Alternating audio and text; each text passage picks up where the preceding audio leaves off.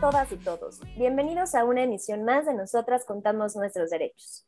El día de hoy nos acompaña una invitada muy especial, la licenciada Rosa Isela Arellano, quien es parte de CIPAC. Bienvenida, licenciada, ¿cómo está? Pues muy bien, Sandra, aquí contenta de estar contigo, este, pues, y agradeciéndote la oportunidad de poder platicar un poco acerca de, del tema que me ha apasionado toda la vida, que es el, el de la discapacidad. No, gracias a usted por aceptar la invitación. Y bueno, ya se nos adelantó y dijo de qué vamos a platicar.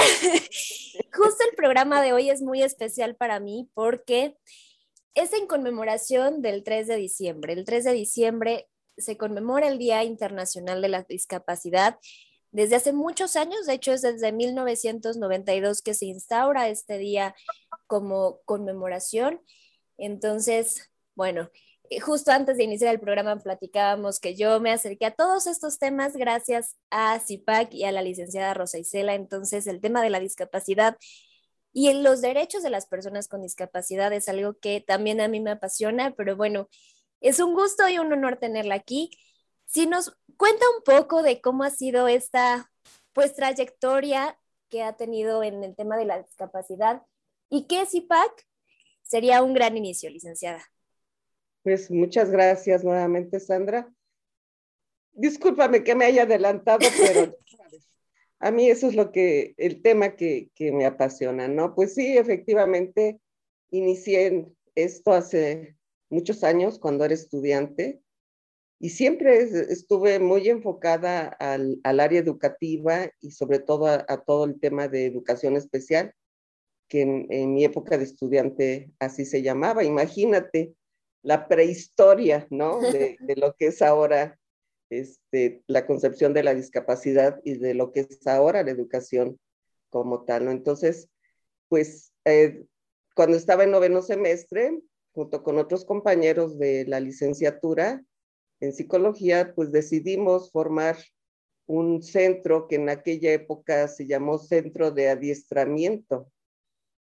Así, ¿no? Centro de Adiestramiento y este, conductual, así se llamaba nuestro centro, este, porque pues estábamos muy eh, imbuidos en, en el tema de, del conductismo, como psicólogos éramos fieles seguidores del conductismo, que bueno, hasta la fecha se sigue eh, aplicando, pero ya no con esa pues eh, vehemencia con la que se aplicaba en esa época, no éramos ortodoxos, o sea, todo era conductismo y así se inició este centro de, de adiestramiento, este, que afortunadamente, pues en esa época, pues era de lo que se hablaba, ¿no? De que las personas con discapacidad, sobre todo intelectual, que es a lo que yo me dedico, pues eran personas que podían ser adiestradas, ¿no? Y había una comparación terrible, Sandra. O sea, decían, bueno, si Skinner, que fue el, el autor que inició este tema del conductismo, podía este, entrenar a palomas para que jugaran ping-pong y a ratas para que pudiesen este, apretar una palanca para tener comida, pues esto, si se aplicaban estas metodologías con personas que tenían una discapacidad, pues podrían dar mejores resultados. Ese era el, el principio, ¿no? Entonces, pues así lo, lo empezamos a trabajar, fieles a, la, teoría, fieles a, lo que estaba de moda en esa, en esa época, ¿no? Y pues con el tiempo, y eso fue en el año de 1976, o sea que ya tenemos este, 45 años de, de existencia, que ha sido todo un recorrido, tanto en el tiempo como en la historia, como en los avances este, sociales, eh, técnicos, metodológicos, hasta, bueno, todo lo que es las, son las herramientas este, digitales con las que se cuenta ahora, ¿no? Entonces ya te imaginarás lo que ha sido transitar este, en, en toda esta época con el tema de la discapacidad, ¿no? Desde esa época en la que se consideraba que, que además el, no se les decía persona con discapacidad, sino eran personas con deficiencia mental, eran, este, en lugar de hablar de síndrome de Down, hablabas de mongolismo, ¿sí? o de este, pues otra serie de, de conceptos como minusvalía, ¿sí? Eran personas minusválidas. Y nuestra acta constitutiva así decía, ¿no? Este, antes nos llamábamos CARPAC, Centro de Adiestramiento y Rehabilitación Psicológica. Este, nuestro objeto social era ese, ¿no? Trabajar con personas minusválidas, ¿sí? Ya estaba ahí establecido este, legalmente, ¿no? Y te vuelvo a repetir, afortunadamente, pues las cosas cambiaron. Cuando emigramos ya al Centro de Integración Psicológica y Aprendizaje, pues ya empezamos a, establecer un cambio tanto en el nombre, que era integración, ¿verdad? Que, bueno, ahora el, concepto de integración se cambió al concepto de inclusión, ¿sí? Quizás también en el futuro cambiemos el nombre, ¿no? de, de la organización. Y este, pues durante todo este tiempo, digamos que CIPAC se ha desarrollado en dos vertientes, ¿no? Una como una organización de la sociedad civil que ha tenido que, pues, transitar con todos los cambios que hemos tenido, que hemos sufrido las organizaciones de la sociedad civil. Cuando nosotros empezamos, éramos considerado una ONG, organización no gubernamental, ¿sí? Y en esa época las ONGs teníamos una característica que era que, que de alguna manera podríamos ser rivales del gobierno, ¿no? Entonces, pues las organizaciones no gubernamentales como que siempre fueron consideradas un poco rebeldes, ¿verdad? Ante eh, el gobierno. Ahora ya somos organización de la sociedad civil, ¿sí? Entonces, entre estos dos conceptos, pues ha dado un cambio, ¿no? Y pues vaya, lo que se está viviendo actualmente con las nuevas reformas fiscales que hay, con todo este, pues ir y venir de, de, las exigencias que tiene el gobierno para este, seguir eh, permitiendo la existencia de una organización de, la sociedad civil, pues IPAC ha podido este, mantener estos estándares y cumplir con lo que se nos solicita, ¿no? Nosotros a la fecha, pues pertenecemos a varias redes. Eh, pertenecemos a, CONFE, que es la, red nacional este, de, organizaciones en favor de las personas con discapacidad intelectual.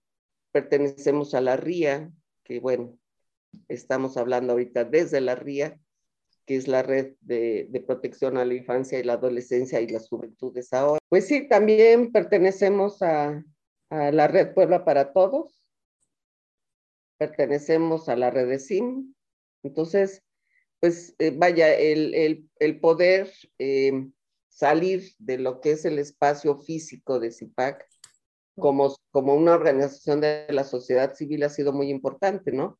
Porque bueno, eh, fiscalmente estamos considerados como una organización este, cumplidora de, de las exigencias tenemos el permiso para recibir donativos, que pues ahora es, vaya, un arma de doble filo, ¿no? Para las organizaciones. Sí. O sea, hagas lo que hagas, puedes estarlo haciendo mal o lo puedes estar haciendo bien. O sea, es, es algo muy, muy complicado entender este, cómo están estas reformas fiscales y cómo poder tener un cumplimiento al 100 sin, sin caer en algún error, ¿no? Porque pues ha habido muchas organizaciones que por un detalle, que, que no sé, al contador se le va a hacer una declaración de, por ejemplo, de este, de, de, ahí como de antilavado, pues ya con eso tiene la organización para perder la deducibilidad, ¿no? Y para poderla recuperar, es, cuesta trabajo, complicado, sí. Muy complicado. Y además con estas cuestiones, como por ejemplo, si yo pierdo la deducibilidad este, y no la recupero en un año, que es el que te marcan como el límite, entonces lo que tengo que hacer es, mi patrimonio como asociación civil se le tiene que entregar a otra organización similar a la nuestra, ¿no? Entonces estamos así como que en la tablita, ¿no? Sí. Y bueno, tenemos, por ejemplo, hemos ganado varios premios a lo largo de estos años. hemos, este, tenemos la, eh, pues digamos, el nivel óptimo de, de, institucionalidad y transparencia que otorga el CEMEFI. Y bueno, hemos tratado desde ese aspecto en cumplir con todas las, las reglas para ser una organización de la sociedad civil que, que está en, en, pues en todos los, los asuntos al 100%, ¿no? Y hemos tenido también otro crecimiento que digamos ya es el, el disciplinar, el que tiene que ver con el servicio que damos a, a, nuestra población, ¿no? Entonces, como yo te platicaba cuando empezamos que teníamos ese concepto de, de la minusvalía es igual a discapacidad, a transitar ahora a, a, estos conceptos nuevos y diferentes de lo que es la discapacidad, pues ha tenido que ver con una capacitación constante para también este, poder cumplir con todos los elementos necesarios para dar un buen servicio este, a las personas con discapacidad y a sus familias, ¿no? De, nuestro objetivo siempre ha sido que, que nuestros usuarios tengan, alcancen una buena calidad de vida, ¿sí? Y que además sean independientes. Y eso lo, lo hemos logrado, ¿no? Tenemos ya un, un, buen número de jóvenes que, que han logrado este, esta independencia y que, bueno, dentro de, de sus posibilidades cada uno, pues tiene un, una buena calidad de vida y una buena independencia, ¿no? Entonces, tenemos chicos que están trabajando en empresas, tenemos este, a dos chicas que son madres de familia y que son excelentes madres de familia. Una de ellas está casada, vive con su pareja y, este, y curiosamente su pareja es una persona que no tiene ninguna discapacidad, ¿no?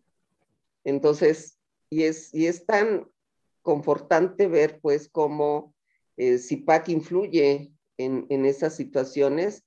Ahorita te puedo decir que, que el hijo de, de esta pareja está yendo a una escuela Montessori, ¿sí? Porque su hijo no tiene ninguna discapacidad.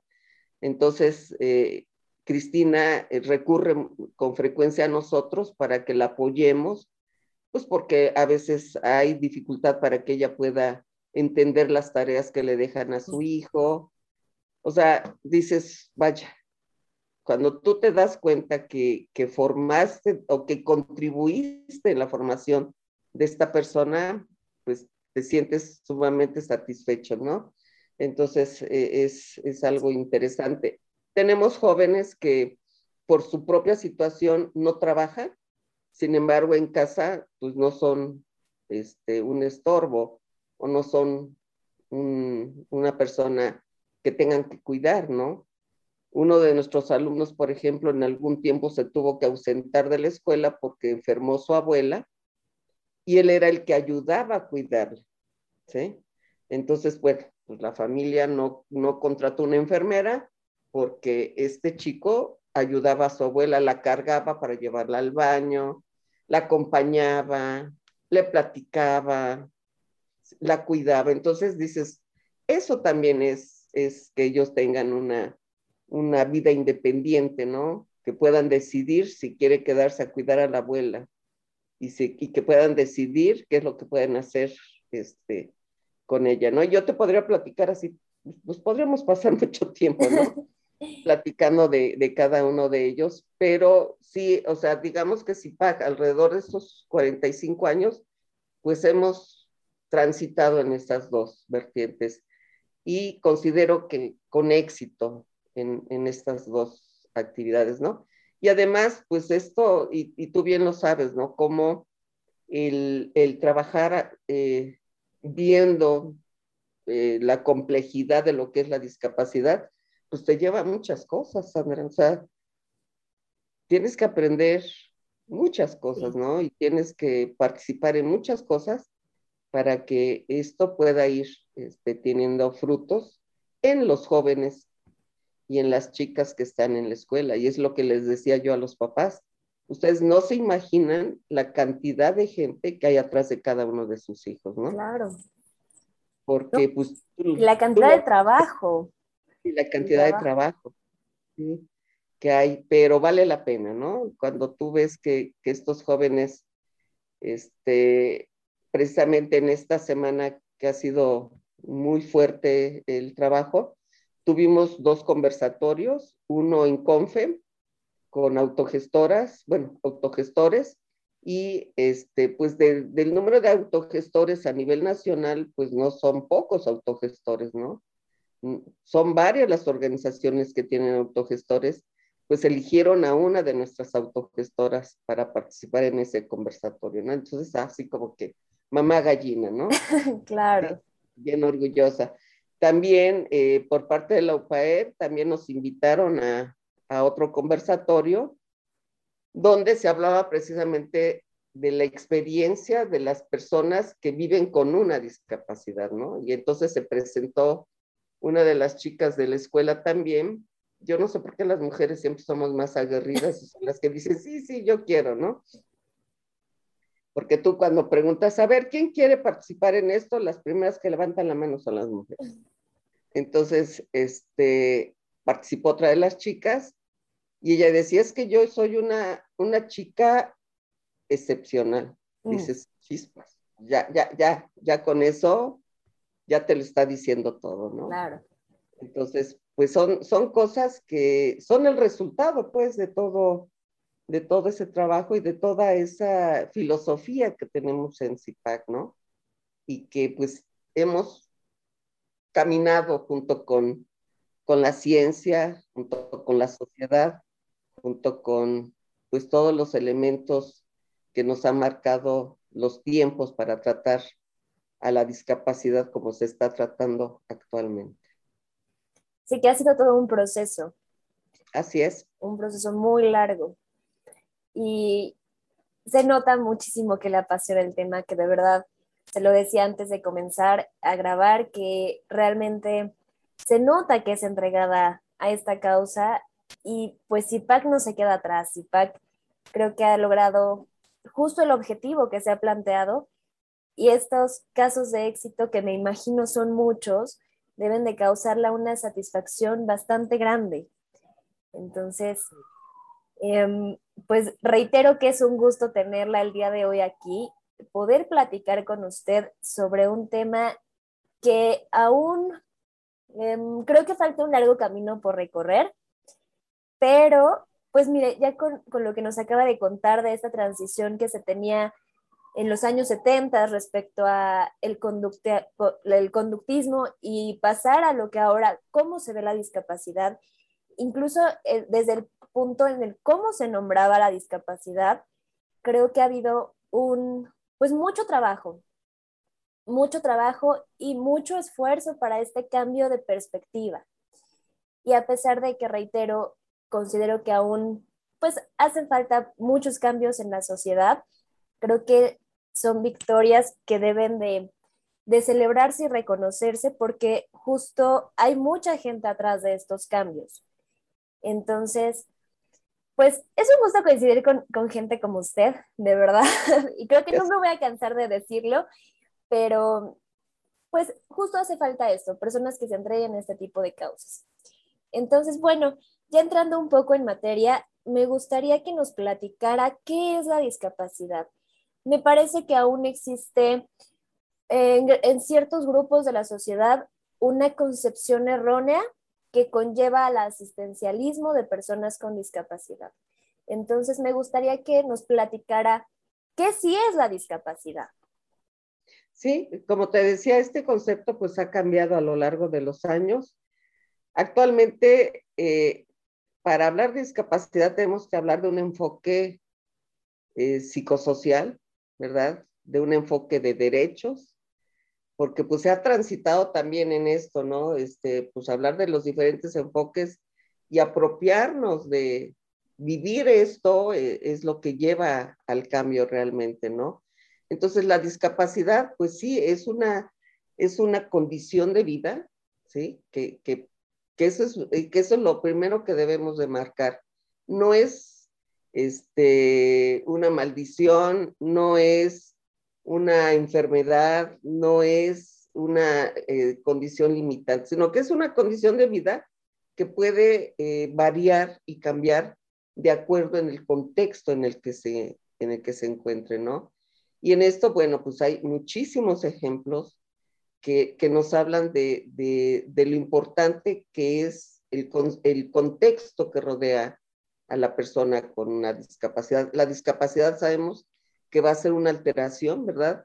En las funciones de la persona y que pueden, eh, pues, ser limitantes dependiendo del contexto donde esté, ¿no? Ejemplo claro, que, que, eso lo hemos platicado con personas que, que son, es, que tienen una alteración en el aparato locomotor y que tienen que usar una silla de ruedas, ¿no?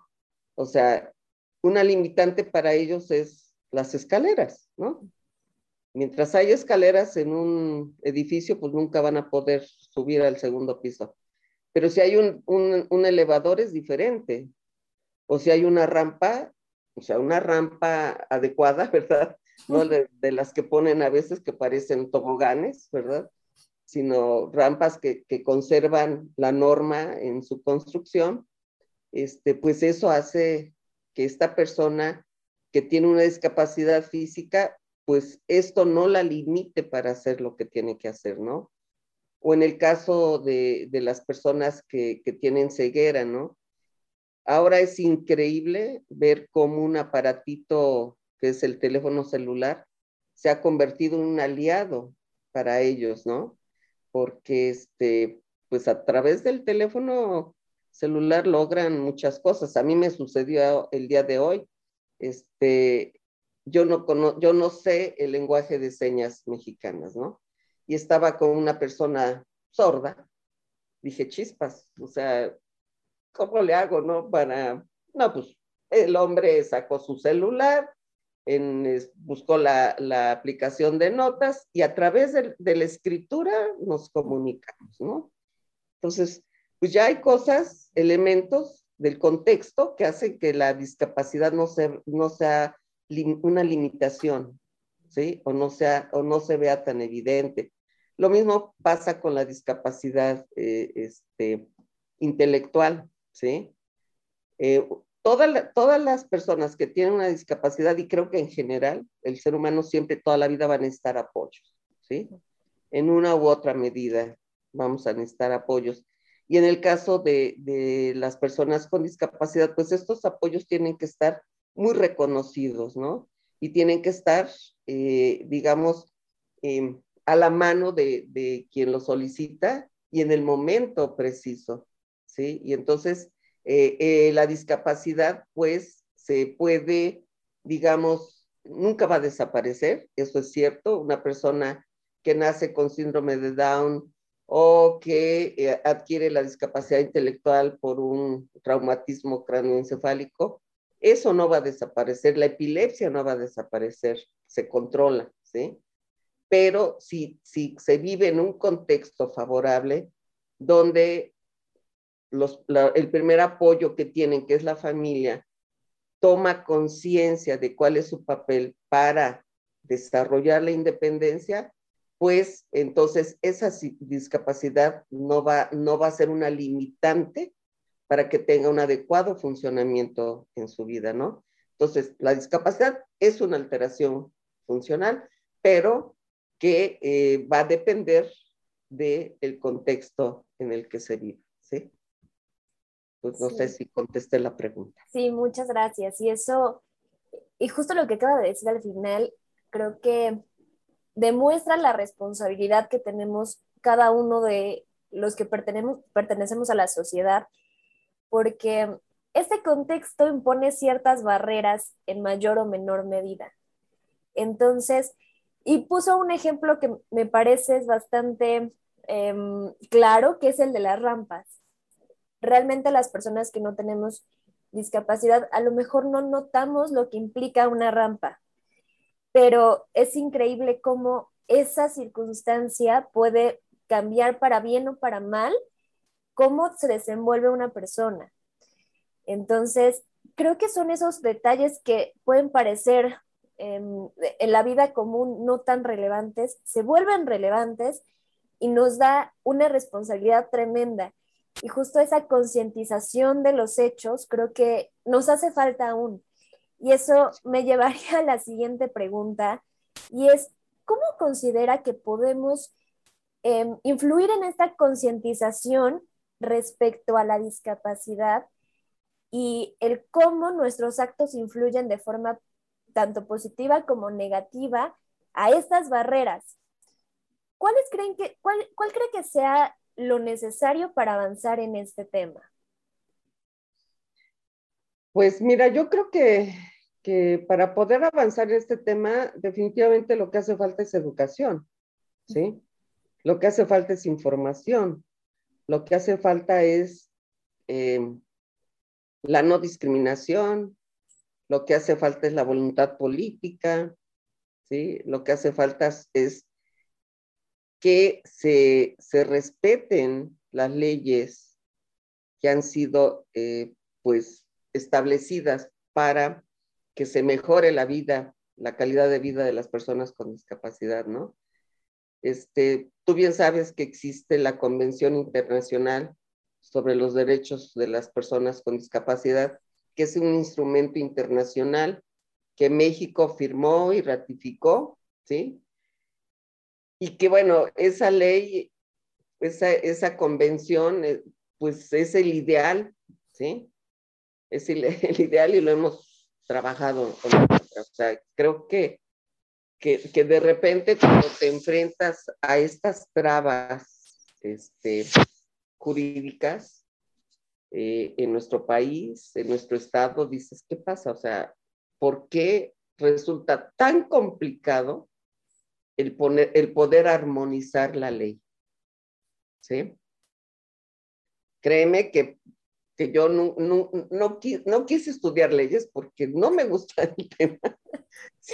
Sin embargo, pues, caray, hasta apenas estoy entendiendo un poco cómo se dan esos procesos para poder llegar a, a, a, a poner en práctica una ley. ¿sí?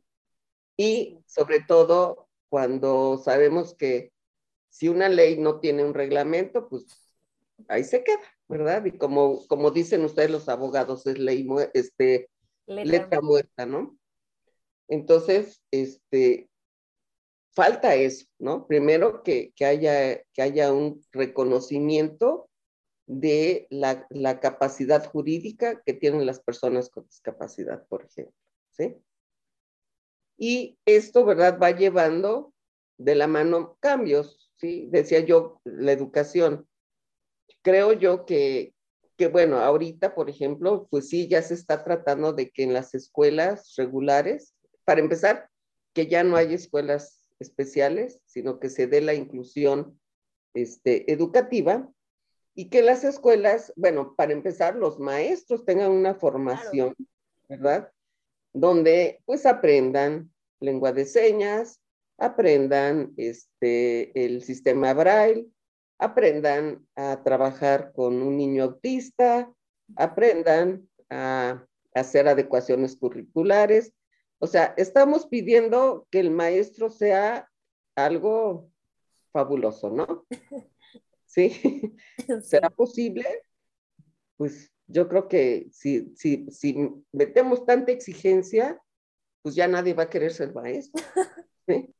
Entonces, ¿dónde va a quedar esta cuestión de la educación? Sin embargo, si en un salón de clases podemos tener el apoyo de especialistas, pues las cosas podrían cambiar, ¿no? No se le va a exigir a una sola persona que domine todo, pero sí se le puede proporcionar los apoyos este, de equipo, ¿verdad?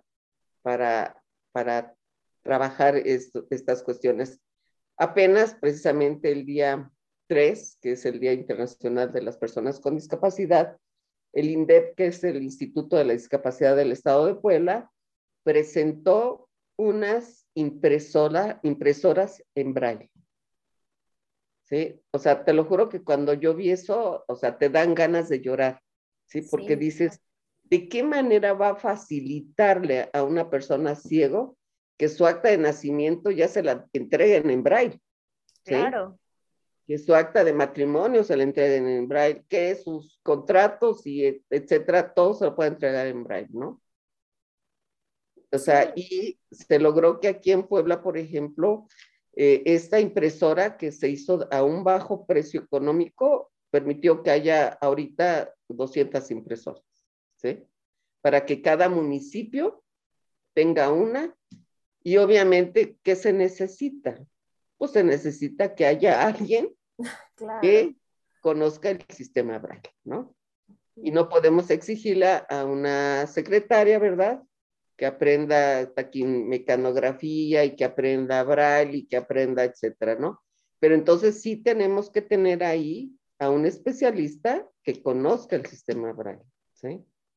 Y lo mismo pasa con, con, con los demás apoyos, ¿no? Como sería alguien que conozca el lenguaje de señas, que ahora es lenguaje de señas mexicanas y que ya, ya subió al rango de, de hablar de, de, una lengua, ¿no? Entonces, son cuestiones que van, se van dando. En el caso de la discapacidad intelectual, pues se requiere que haya apoyos en lectura fácil, por ejemplo, ¿no? Que, que los chicos, al, al, poder leer material que entiendan que esté, que esté escrito con las palabras que ellos conocen, ¿sí? con los conceptos que ellos manejan y con el nivel que ellos manejan, pues entonces ellos podrán entender muchas otras cosas, ¿no? Y eso es en, en ese nivel, ¿no? Entonces es educación, es voluntad política, es, este, yo no sé, Sandra, si Hoy, por ejemplo, después de, la marcha, este, una chica voluntaria pues me decía, es que yo traigo el nudo en la garganta, ¿no? O sea, nunca había visto, o sea, no me lo dijo, pero yo sé que me iba a decir, nunca había visto a tanta gente con discapacidad junta, ¿no? Entonces, dices, híjole, eso necesita la, la ciudadanía que vea más a las personas con discapacidad, tal vez, ¿sí? Y entonces, este es un esfuerzo de las familias, que, hagan, ahora sí que hagan todo lo que esté de su parte para que las personas con discapacidad no queden encerradas en casa, ¿sí? Que puedan ser vistas en cualquier lugar. En una ocasión eh, tuvimos el apoyo de una voluntaria italiana y me decía, cuando yo llegué a México, creí que no había personas con discapacidad, ¿sí? porque no veía yo a nadie con discapacidad en las calles. Dice, en mi país, eh, en la tarde, que es la hora en que todo el mundo termina de trabajar y que termina de, este, sus clases y demás, eh, nos reunimos en los cafés que están al aire libre, etcétera, y vemos por ahí un grupo de personas sordas o un grupo de chicos con síndrome de Down o grupos, ¿no? De, de, personas con diversas discapacidades, o sea, salen a las calles, ¿no? Y entonces dices, ¿aquí qué pasa? ¿Por qué no salen a las calles? El día de hoy salieron y eso fue fabuloso, ¿sí? Y entonces te digo, no sé si eso haga falta para sensibilizar al, a la población, ¿no? Y que en las escuelas se trabaje desde pequeños el tema de la discapacidad como un tema más dentro de, del currículum escolar, ¿no?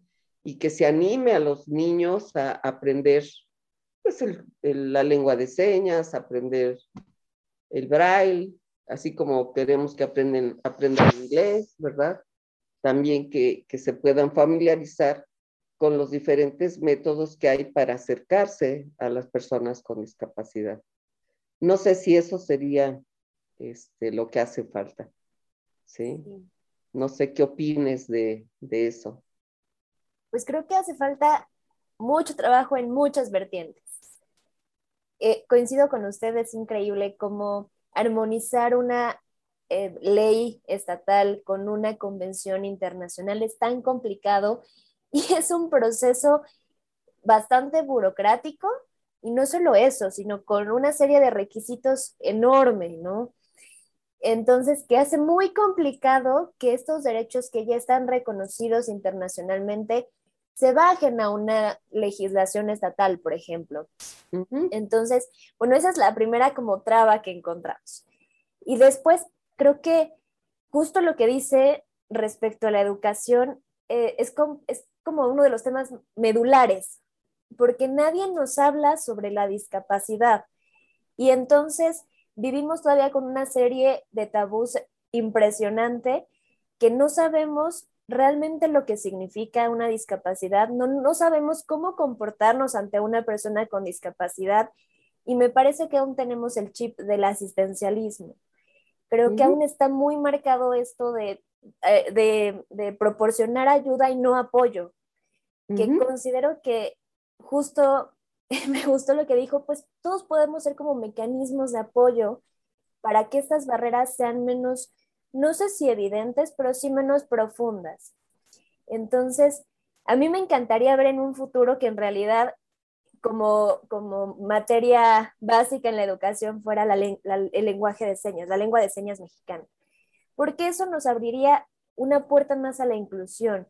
No sabía, por ejemplo, lo de las impresoras, pero pues es un avance que me alegra mucho, porque es increíble cómo hablamos de inclusión y, que los procesos judiciales tienen que tener estas características, pero pues eh, desde el hecho de que te dan una, un acta, ya sea de nacimiento o matrimonio o de lo que sea, y una persona con una discapacidad, por ejemplo, la, la ceguera, pues no podría saber qué dice su propia acta de nacimiento o un contrato, ¿no? O cualquier acto jurídico tendría que necesitar a alguien que le leyera. Entonces, sí considero que con estas acciones vamos rompiendo ciertas barreras. Y creo que la, inclusión desde temprana edad en todos los sectores ayudaría a la concientización. De verdad, creo que considero que incluir a los niños y enseñarles lo que es una discapacidad traería buenos resultados. Entonces, pues ojalá en algún punto se vea esto. Y respecto a, creo que usted tiene razón, hay que visibilizar. Y no, no me había puesto a pensar esto que nos platica, que le comentó la italiana que tuvo con ustedes, pero es real, o sea, estaba yo pensando, por ejemplo, en el centro. En el centro creo que he visto muy pocas personas con discapacidad y creo que considero que tiene que ver la propia estructura de, de la ciudad. Así es. Entonces, pues es increíble que aún en, este siglo que nos decimos tan evolucionados y revolucionados y con cambio de paradigmas, no nos demos cuenta cómo la estructura incluso de una ciudad impide que las personas con discapacidad pues se desenvuelvan y desarrollen con más facilidades. Me parece que falta un largo camino por recorrer en todos los ámbitos, pero bueno, creo que es un trabajo diario y arduo que tenemos todos un poco en nuestras manos. Así es. Y, con esto, pues vamos, a, vamos avanzando, ¿no? Porque, por ejemplo, esta cuestión de, del transporte, ¿no? Este, pues afortunadamente en la ley de transporte ya se ha estado modificando, no como quisiéramos, definitivamente, pero ya, ya, se, ya se habla de, de que en Puebla es necesario que exista un transporte que acerque a las personas a donde quieran ir. O sea, hay gente que no trabaja, no por floja ni porque le guste la caridad, sino simplemente esta persona no tiene cómo transportarse a su trabajo, ¿sí? Y si todos los días una persona en silla de ruedas tiene que tomar un taxi, pues lo que gana se le va en el taxi, ¿no? Ahorita tenemos una chica mm, este, que está haciendo prácticas en CIPAC muy buena, mis respetos. Le dije, oye, a mí me gustaría que te quedaras. Y me dice, pues mire, si me paga lo de mis pasajes, este, o sea, con eso me conformo. ¿Cuánto gastas en pasajes? Me dice, 200 pesos diarios. ¿Cómo?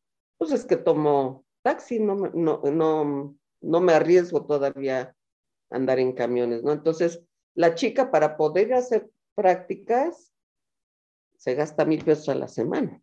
Sí. Entonces, es, pues eso es una persona regular que no tiene discapacidad, que no puede subir, no quiere subirse a un autobús por la inseguridad que hay en cuanto a las normas que, estamos viendo ahorita en contra de, del COVID, ¿no? Entonces me dices que uno se sube al autobús y hay gente que no lleva cubrebocas, el mismo conductor pues tampoco lo lleva, este, eh, las ventanas todas van cerradas, nadie quiere que se abran las, las ventanas, etcétera, ¿no? Pues, pues sí, tienes razón. Entonces, imagínate que eso lo traspolamos a la discapacidad. Claro. ¿Cómo le va a ser una persona ciega que a lo mejor tiene un perro, ¿verdad? Pues en el camión o se sube eh, una persona que paga pasaje, pues no se va a subir el perro, ¿verdad? A menos que también pague su pasaje. Entonces, este, sí, la, la, infraestructura, pues son barreras definitivamente, ¿no? Nuestra ciudad, pues es una ciudad colonial que no vas a poder cambiar, ¿no? Muchas cosas. Sin embargo, hay cuestiones como el transporte que sí lo puedes cambiar, ¿sí? Que acerque a la gente a donde tenga que ir. A lo mejor en el centro, los edificios bellos que tenemos no le vamos a poder poner rampas, pero a lo mejor podemos poner un elevador, ¿sí? O sea, facilitar de alguna manera y afortunadamente pues hoy, hoy se habla del diseño universal. Entonces pues ese también es una, una meta, ¿no? El poder hablar del diseño universal. Claro. Sí, ciertas adecuaciones que son necesarias para eh, que la inclusión sea más real. Y justo cuando hablaba del transporte, considero que también la infraestructura pues aún no es la adecuada y recordé una em, experiencia que me platicaba justo uno de sus alumnos de CIPAC, que era que no solamente la infraestructura, sino que aún hay personas que ven a una persona con discapacidad y no se paran. O sea que el camión se sigue de largo porque no em, hay esa, ese compromiso de incluir realmente a las personas con discapacidad. Entonces, pues además de la infraestructura tenemos la tarea de que las personas vean a los otros y sean realmente inclusivos con los otros. Bueno, me parece que es un trabajo que ya se ha venido haciendo desde muchos, muchos sectores, desde muchas trincheras. Y pues ahí vamos, creo que sí, ver a una persona que cambia la perspectiva es suficiente para sentirse satisfecho. Claro, no, y fíjate que en ese sentido tuvimos una reunión con, con la ROD, precisamente porque eh, hay el proyecto de incluir a 25 chavos con discapacidad en la red. Sí. Y este, pues Madair hizo una propuesta que me encantó. O sea, que ingresen 25 chavos con discapacidad, chicas y chicos, jóvenes, ¿verdad? Este, a la ROD, que es la, red de observadores y defensores de los derechos humanos, y este, a esta persona con discapacidad, este, hacer pareja con otra persona que no tiene discapacidad. ¿sí? Perfecto. O sea, eso es lo que se necesita, ¿no? Claro. Y ese es un buen avance por lo menos los 50 chavos que entren en, este, en esta actividad y en esta dinámica, pues les va a cambiar la vida. Sí, sí, mucho. Sí. Entonces, a mí me pareció una idea fabulosa. Sí, yo creo que falta justo eso, esas ideas que hagan, creo que estos equipos, ambas personas cambia la perspectiva y cambia, creo que pueden ser agentes de cambio. Entonces, me parece que este tipo de dinámicas hace falta. Y sí, creo que es un proyecto bastante interesante y con mucho futuro. Sí, yo también lo considero. Sí. Bueno, y pasando a la siguiente pregunta, licenciada, ya nos platicó ahorita entre estas dos respuestas que nos dio respecto de los enfoques que existen de la discapacidad.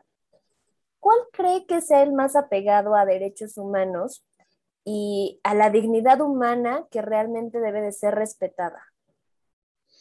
Sí, sí, como, como decíamos, pues el concepto de la discapacidad ha, ido cambiando y afortunadamente desde lo que yo conozco que es la discapacidad intelectual, este, pues existe una asociación americana que cambió su nombre de Asociación Americana de Retraso Mental, porque ese era el concepto retraso mental, a Asociación Americana de Discapacidades, o sea, ya tomando el concepto de discapacidades intelectuales, ¿sí?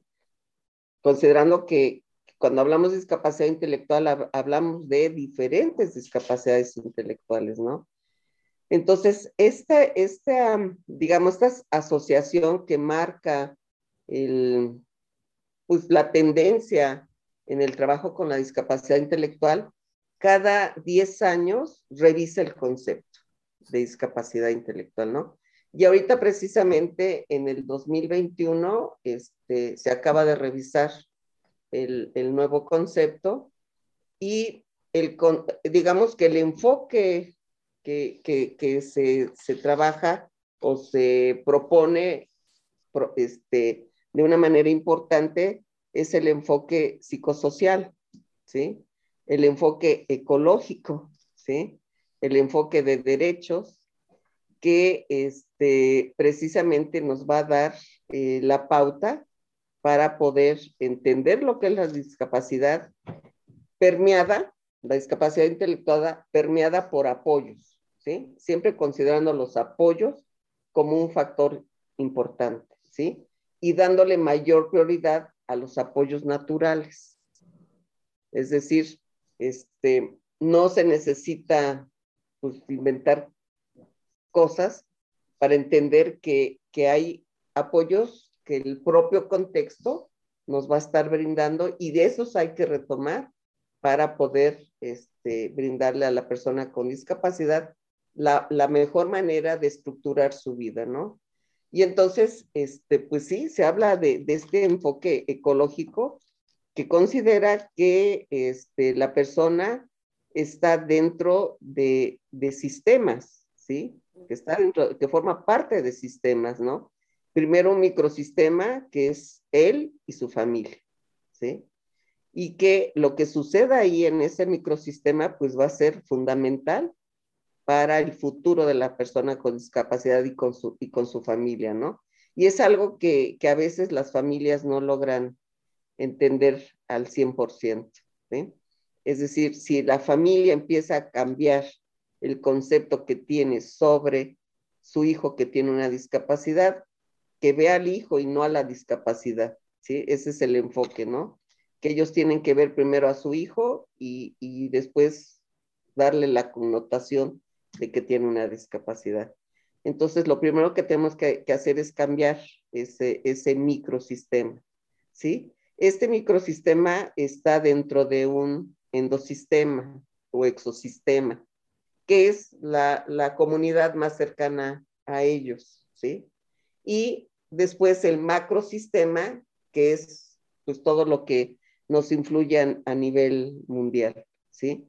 Entonces, este es un enfoque llamado ecológico porque precisamente, pues así, este, un sistema es, es, es un, pues, ¿qué es, ¿cómo te lo podría definir? Un sistema es un organismo vivo que permite la entrada y salida de la información, ¿sí? Y entonces, la familia este, tiene que, abrirse más para que pueda este, tener una entrada este, más adecuada de la información y pueda ir cambiando esos conceptos, ¿no? Entonces, mucho se ha hablado de que este, el costo económico que representa tener un miembro con discapacidad puede cambiar radicalmente cuando a esta persona se le dan los elementos para ser independiente. ¿sí? Me acaba de suceder ¿verdad? Este, eh, tenemos a, un chico trabajando en una cafetería. Eh, este chico tiene sus, todas sus prestaciones de ley y este, pues por esta razón la mamá tiene seguro social. Entonces la mamá me dice, no sabes cómo me sentí cuando fui a, con Alejandro para que me diera de alta como, como su este, dependiente, ¿sí? En el seguro social hace como tres semanas esta mujer se vio muy mal y tuvo que hacer uso del seguro social, ¿sí? Seguro social que no hubiese tenido si no es por su hijo que está trabajando. Entonces, vaya, este es un ejemplo muy simple de lo que puede significar este, que una persona con discapacidad dentro de su ámbito familiar tenga la oportunidad de ser considerado como un, este, como un aportador, ¿verdad? Y no un este, recipiente de, de cuidados y de, de, dinero incluso, ¿no? Que, que, se llega a ver. Entonces, este enfoque, eso es lo que, lo que plantea, ¿no? Que, que, este, que tiene que ser un enfoque ecológico, ¿verdad? Permeado por los derechos humanos, ¿sí? Donde este, veamos a, a, la discapacidad y a la persona con discapacidad de manera diferente. Claro, me parece que puede cambiar totalmente el cómo se desenvuelven. Sí. Considero que esta, este, este enfoque que tenía como eh, base el asistencialismo complicaba aún más, creo que la vida de todos los involucrados. Y justo lo que acaba de decir, si cambia la perspectiva de que no es un recipiente de cuidados o de eh, únicamente protección, podemos verlo de ese sentido, sino al contrario, que con los apoyos necesarios puede ser un, pues, un aportador en la misma familia, considero que incluso el cómo se trata a la persona con discapacidad se modificaría totalmente. Entonces, em, considero que es un enfoque bastante interesante. No había escuchado lo de enfoque ecológico. Creo que también es un, paso más a este cambio de paradigma del cómo vemos la, discapacidad y cómo tratamos a la discapacidad. Qué interesante que haya un organismo que cada 10 años se, se detiene a considerarlo nuevamente. Sí, y esto es en la discapacidad intelectual nada más, ¿no? Sí. Y yo considero que, hay organizaciones a nivel internacional que, están al cuidado de, ir trabajando los, los avances dentro de su área, ¿no? Sí. O sea, pues es, es, una, este, digamos, es una, una ventaja que, que se tiene, ¿no? que hay gente, hay organismos que están dedicados a, procurar que se den estos cambios y hacer que, las organizaciones que trabajamos con las personas con discapacidad, pues nos vayamos involucrando en estos avances y podamos irlos implementando, ¿no? Entonces, este, a mí me gusta mucho este concepto de, ecológico, porque es cierto, ¿no? Si, si la familia este, si la familia empieza a cambiar la manera en cómo ve a, su hijo, la sociedad responde de esa manera, ¿no? Este, con esta amiga, hija de, hija, ¿eh? mamá de este chico, este, pues acompañé a, este muchacho al Seguro Social precisamente porque él tenía que ir a recoger unos análisis, ¿sí? Es un chico con, con autismo. Entonces llegué por él a su casa porque él vive, nada más vive en su mamá y él solos. Entonces fui por él a su casa para llevarlo a, San José por sus estudios, ¿no? Entonces, pues, el hombre, o sea, ya tiene 30 años este chavo. El hombre salió como maniquí, el condenado, ¿no? Llevaba una camisa azul de rayas, un pantalón color verde, este, ¿cómo se llama? Verde militar, no sé cómo será ese, si, sea eh, la correcta la, palabra, y una, sus zapatos azul marino y un saco de pana azul marino. Dices, wow, pues ¿a dónde vas? Muy arreglado. Él solo, no estaba, su mamá estaba en el hospital, este, porque estuvo eh, un tiempo hospitalizada, y este chavo pues tenía que vivir solo, estar solo, pero con apoyo, ¿sí? Sí. Y aquí se, se, o sea, ¿tú cómo ves a un joven así, bien vestido? ¿Sí? O sea, pues dices, wow, este muchacho está guapo, ¿sí? No tiene nada, ¿sí? Pues bueno, fuimos al Seguro Social, él ya sabía exactamente qué hacer ahí en el seguro para recoger sus estudios, él pidiendo los estudios, dando las gracias, etcétera. O sea, yo nada más estuve detrás de él, ¿sí? Pero sabía que yo era en ese momento su apoyo por si algo se le trababa, ¿no? Pero no, solito. O sea, eso es el resultado de una, una, este, educación que ha recibido en casa, ¿sí? Y el hecho de que él pueda tener esa imagen, o sea, ese, este, esa presencia física, pues ha sido trabajada en la, en la familia. Y todavía le dije, oye Alejandro, este, ¿quién, te, ¿quién te enseñó a combinar también tu ropa? Me dice en internet. Pues sí, en internet se, fija y, pero pues ese, ese autocuidado este, está, está fomentado dentro de la familia, dentro de, su casa, ¿no? Y entonces, ¿cómo lo ve a la sociedad? Pues lo ve bien, ¿sí? Porque pulcro, este, con su locioncita y bien vestido, dices, ah, ¿qué pasa ahí, no? O sea, es, es esa, esa imagen que él está dando a la sociedad y lo único que puede hacer la sociedad cuando él presenta esta imagen, pues es obtener una, una respuesta de aceptación, ¿sí? Y yo me di cuenta, o sea, dije, sí conoces a personas con autismo, sí sabes cómo es el lenguaje de ellos, ¿no? Entonces, pues así como que el chavo que le tenía que dar los estudios no dudó en dárselos, ¿sí? ¿Por qué? Porque el otro con mucha seguridad entregó su papelito, vengo por mis estudios, el chavo los buscó, se los entregó, muchas gracias, hasta luego, adiós. ¿Sí? Sí. O sea, no hay necesidad de mayor cosa que, el, que él sepa exactamente qué es lo que tenía que hacer, ¿sí?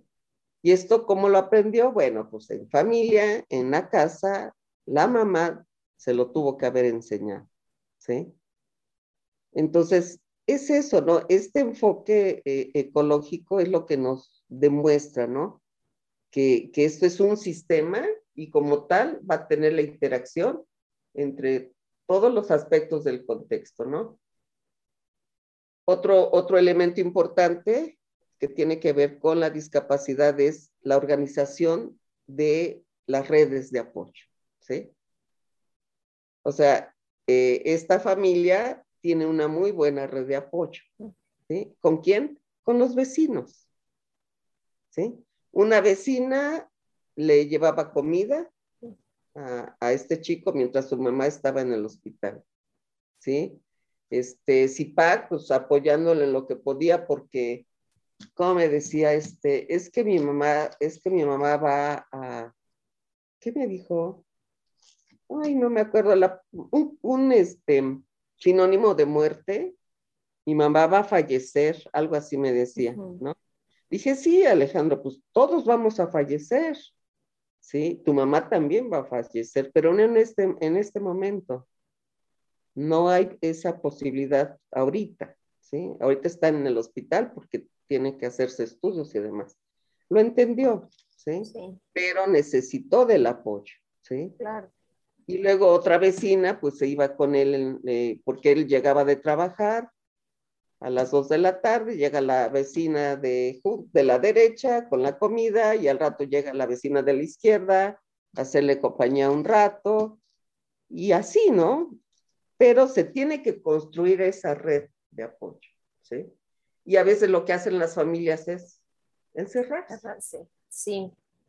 ¿Sí? Y entonces, pues, ¿por qué no le llevas a tu hijo a, tu hermana para que te lo cuide. Ay, no, es que mi hermana no lo conoce, es que mi hermana no sabe cómo tratarlo, es que mi hermana, y esas son las respuestas que muchas veces te dan las mamás o los papás, ¿no?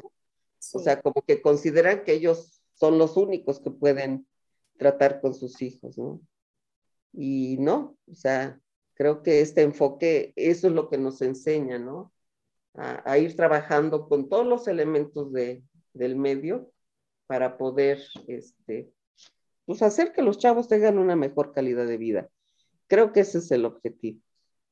Claro, y fomentar este, esta visión de redes de apoyo considero que es muy importante porque tiene usted razón.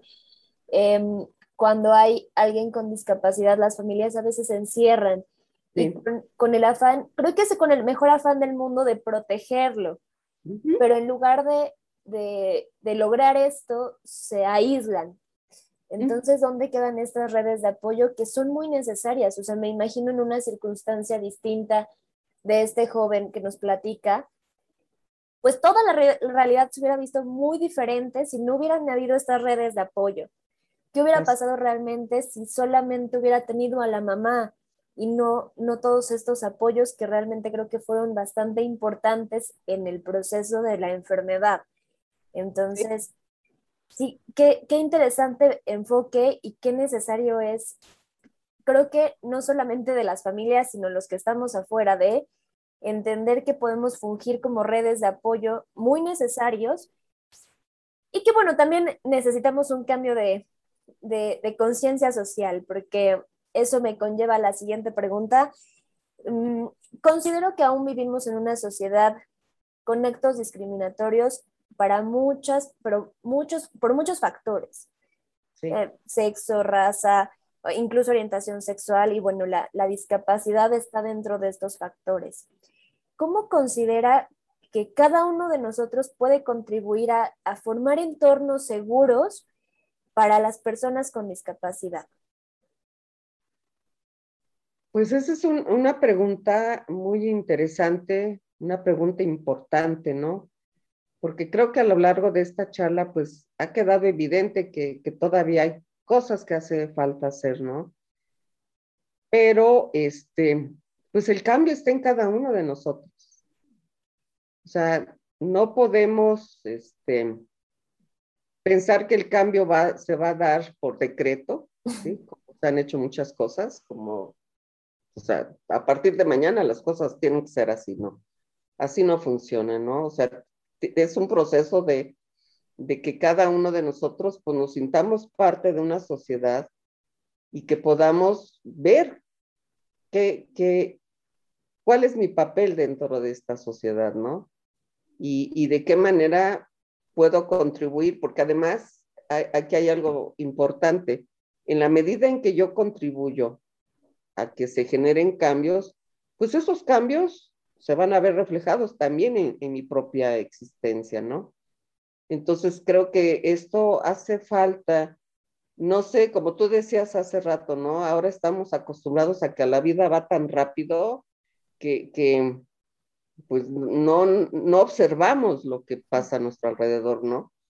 Eh, pues es importante cumplir con horarios, es importante cumplir con el trabajo y no nos damos la oportunidad de, de, tener otras experiencias, ¿no? Este, a mí me parece fundamental que, generemos en nuestra sociedad esta cultura de, del voluntariado. Sí, creo que ese sería un buen elemento. Y no sé qué, qué resultado tenga. Por ejemplo, hay, hay escuelas que a los chicos de secundaria y de preparatoria ya les ponen un servicio social, ¿no? Y ese servicio social este, pues lo hacen durante un tiempo y, y, ya no sé qué pasa, ¿no? Si tenga un impacto en ellos, ¿sí? Hacer este trabajo o de qué manera generar este, esta cultura del voluntariado, ¿no? Porque eso es lo que haría falta, yo creo, ¿no? Que, podamos fundamentar, este, eh, pues sí, ¿cómo sería? Como crear esta necesidad de que la gente este, se dé esta oportunidad de, servir para, para algo o para alguien, ¿no? Entonces, pues ahí tú, tú tienes más que decirme, ¿no? Que yo, que sé que eres voluntaria de causas importantes, ¿no? Entonces, no sé si esto sirva, ¿no? Sí, de hecho, como se lo comenté al iniciar esto, nunca me imaginé que cuando entré eh, a CIPAC porque, bueno, entré a hacer el servicio social, fuera a llenarme tanto la causa. Lo dije en otra ocasión, considero que causas hay muchas. Cada uno de nosotros puede encontrar qué causa te mueve, qué causa realmente te conectas con ella. Y no es necesario sufrir o em, vivir esa realidad para contribuir a la misma. Entonces, creo que es un tema muy complejo en el que cada uno de nosotros tiene que hacerse consciente de lo que puede hacer para dar un poco a los que nos rodean. Y me encantaría que el voluntariado fuera prácticamente como instintivo, ¿no? Que cada uno de nosotros se emocionara por contribuir. Me parece que falta bastante empatía y nos, se lo dije igual antes de comenzar, nos encanta quejarnos por situaciones tal vez que nuestras propias vidas fueron desfavorables. Pero si volteamos un poco y vemos al otro, podemos notar que muchas veces nos quejamos de cosas insignificantes, que hay personas con circunstancias mucho más complejas y que además de que la circunstancia por sí misma puede ser compleja, la sociedad se la hacemos más complicada. Entonces, a mí me encantaría que de verdad cada uno de los que nos escuchan el día de hoy, pues se case con una causa social, se emocione por contribuir y ver cómo podemos formar estas redes de apoyo para quienes lo necesitan. Incluso ser un equipo para pues mejorar estas condiciones de vida. Em, yo no puedo aún, después de un par de años, explicar la satisfacción que me causa contribuir. Es una satisfacción que nada más me da, o sea, ninguna actividad me, me proporciona la satisfacción que saber qué puedo hacer y aportar por lo menos un granito de arena a el cambio de una realidad me otorga. Y tal vez pensamos, pero ¿qué puedo lograr yo si soy solo un individuo? Pero estoy segura que ese granito de arena que una persona aporta, sumados, forman un cambio real. Entonces, su idea me parece maravillosa, que el voluntariado fuera obligatorio y el voluntariado te lo vayan como, como, como insertando poco a poco, sería, considero, uno de los cambios más radicales, que voltemos a ver al otro, porque no volteamos ni siquiera, vivimos como maquinitas, parece que nos dan cuerda y empezamos nuestro día, acabamos nuestro día y no volteamos a ver las circunstancias del otro. Entonces, yo considero en lo personal que eso nos falta, voltear y ver las circunstancias de, de quien nos rodea y cómo podemos contribuir a mejorar esas circunstancias. Sí, yo creo que sí. Eso, eso haría un gran cambio, ¿no? Este, vaya, no hay punto de comparación, pero si tú te das cuenta, este, desde que hay personas interesadas en los animales, claro. Pues vaya, la vida de, de las mascotas o de los perros en la calle ha cambiado, ¿no? Sí. Entonces, pues si, hay gente que se preocupa por un, este, por una mascota, por un animal, pues vaya, como tú dices, cada quien debemos encontrar cuál es nuestra, nuestro interés, ¿no? ¿Cuál es nuestra causa? Para que, y que no necesariamente es la discapacidad, ¿no? O sea, hay tantas causas. Muchísimas. los niños en, en, situación de calle, por ejemplo, ¿no? Este, eh, tú ves a, eh, aquí en Puebla, es triste ver a, a una pareja casi de adolescentes todavía con tres o cuatro niños, o sea, en, en las esquinas, ¿no? Que, que, yo me pregunto, bueno, ¿qué les prestan a los niños o realmente serán suyos? Sí, no sé si te has fijado. En estas mujeres que traen una falda negra y una blusa de color morado que parecieran de alguna, alguna etnia o, zona, ¿verdad?, de, expulsión de, su lugar de origen y que, que tienen que estar en la ciudad este, pidiendo o vendiendo, ¿no? Hay gente que te pone un letrero, te doy una rosa a cambio de una moneda, ¿no? Entonces, y, son niños, son varios niños que están ahí en las esquinas, ¿no? Esa, esa puede ser tu causa. Tu causa pueden ser los ancianos. ¿Cuántos ancianos hay este, que son pues recluidos, ¿verdad? Por sus familiares y olvidados y se quedan ahí en, en, en los llamados asilos, ¿no? Pueden ser los niños enfermos de cáncer, no sé, hay, hay tantas causas. Que, sí, hay muchas. Hay muchas causas que, que sí debemos de, deberíamos de acercarnos a, a tratar de entender por lo menos qué pasa, ¿no? Sí. qué pasa en cada una de estas situaciones y de esa manera pues lograr la empatía, ¿no? Sí. Y hacerlo de, de, esa manera, creo yo, no sé. Sí, yo, yo coincido con usted. Hay causas para elegir. Sí. Y hace falta manos. Creo que hace falta realmente voluntad y compromiso. Por eso le dije que no me iba a cansar, pero agradezco conocer gente como usted porque de verdad la, la, la labor que ha hecho usted y CIPAC es de reconocerse y que no se cansa y le aseguro que ha tenido altibajos en este movimiento durísimos y también lo platicaba en otro conversatorio. Eh, luchar por una causa es bien duro porque hay golpes y decepciones y trabas y em, es una, es una serie de altibajos muy fuerte.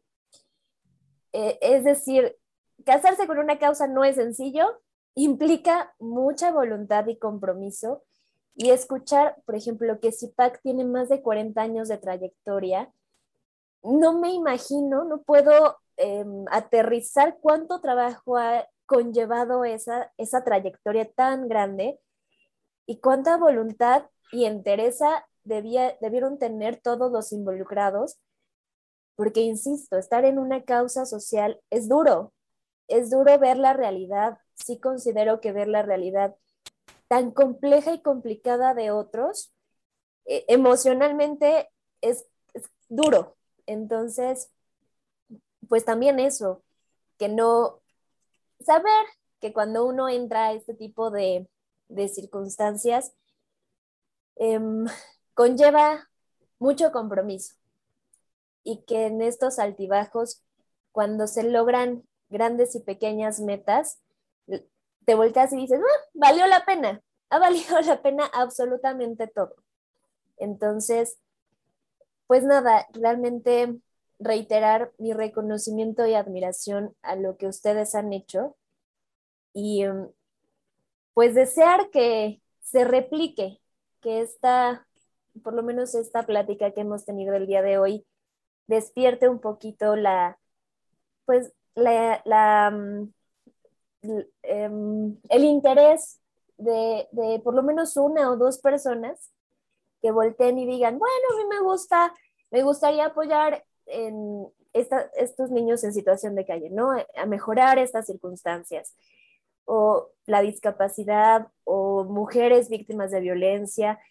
Hay muchos, muchos casos, hay muchas causas en las que uno puede contribuir y reiterar que ese granito de arena que uno como individuo puede aportar puede cambiar vidas. Entonces, pues yo, yo terminaría con eso, con una invitación a todos los que nos escuchan de involucrarse, de voltear a ver al otro y ver en qué podemos contribuir a mejorar un poco las circunstancias que nos rodean. ¿Usted? No, pues creo que, que pues para mí es bien importante, ¿no? El, el platicar contigo, porque pues sé que, que esto va, puede, puede, con que una persona que nos haya escuchado, ¿verdad? Empiece a, mirar, como dices, al otro, ¿verdad? Y, y empezar a, buscar su causa, pues ya, con eso me doy. Lo logramos. sí. sí. con eso logramos el objetivo el día de hoy. Sí, yo también, con que una persona se quede con esa como semillita de encontrar la causa que lo mueve. Yo me doy por bien servida también. Y bueno, es increíble coincidir con personas con tanta experiencia como usted y que después de tantos años y de tantas experiencias siga usted tan motivada, apasionada y comprometida, porque creo que eso se le nota, de verdad. No, no es necesario que nos diga que la apasiona, de verdad se nota la pasión que siente por este compromiso que adquirió desde muy joven y que durante muchos años ha mantenido y que estoy segura por muchos años seguirá. Entonces, pues a mí no me queda más que agradecerle que aceptara la invitación, agradecerle realmente que gracias a usted conozco este tipo de causas. Entonces, para mí este programa ha sido bastante especial, justo por eso, justo porque además de todo conmemoramos el 3 de diciembre. Entonces, pues ha sido un placer, licenciada, se lo agradezco mucho. No, al contrario, al contrario, Sandra, este, pues agradezco mucho tus palabras. Y pues sí, lo único que puedo decirte es que yo encontré mi causa. y la encontré desde muy joven, ¿no? Y me siento muy afortunada por eso. Pues se lo agradezco mucho. Espero que esta no sea la última vez que coincidimos en, espacio, en un espacio como este. Y pues a todos los que nos escucharon, les agradezco su atención. Los invito una vez más a encontrar su causa, a casarse con una causa, a dar un poco más de sí. Y les recuerdo que esto es Nosotras contamos nuestros derechos y nos escuchamos el próximo martes.